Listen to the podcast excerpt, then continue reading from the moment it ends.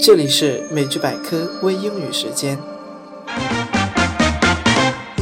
嗨，大家好，马上要过年了，祝大家新年快乐！顺便说一下，过年期间我们不会更新任何内容了，趁着过年好好和家里人团聚吧。今天我们来说一个非常非常非常实用的表达：凑份子钱。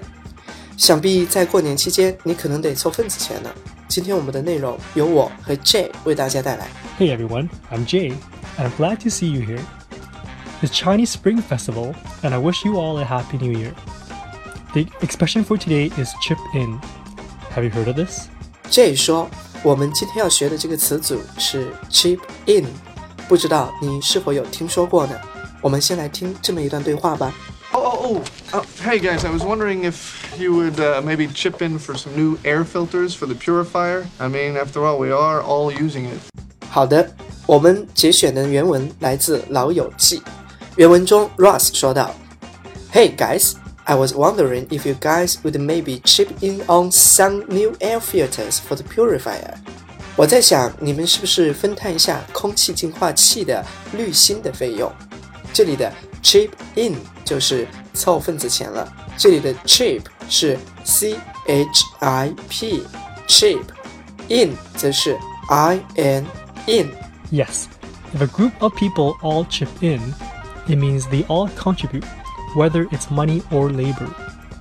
By saying we all chipped in, that means everyone has contributed something, and normally everyone has contributed money.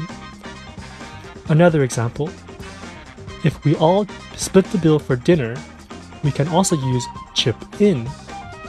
Let's all chip in for dinner, or let's all chip in for the dinner bill. Chip in 有大家共同出钱或者出力的意思。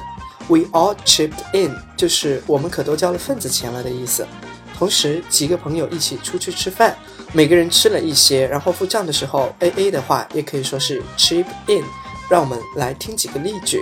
Yeah, here is the first one. Everyone chipped in for the gift. 这份礼物每个人都出了点钱。如果过年期间要一起给别人买礼物的话，可以用这个例句哦。If we all chip in, we'll have enough to buy a suitable gift. 如果我们每个人都出份钱，我们就有足够的钱买礼物了。The last one. My friends and I usually each chip in a few dollars for pizza, and we hang out on Friday nights. 最后一个，朋友和我周五晚上去吃披萨的时候，我们每个人都出了一点钱来付账。以上你听到的内容是经过我们剪辑的缩略部分。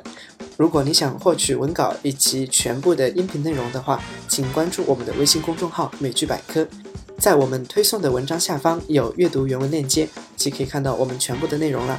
里面有我们完整的音频、完整的文稿，以及我们截取的视频片段。而且这个视频片段是带字幕的哦，所以一定要来关注我们哦。好的，我们下期再见。感谢收听本期的内容。您可以使用微信扫描屏幕上方的二维码，关注我们的公众号，获取更多学习内容。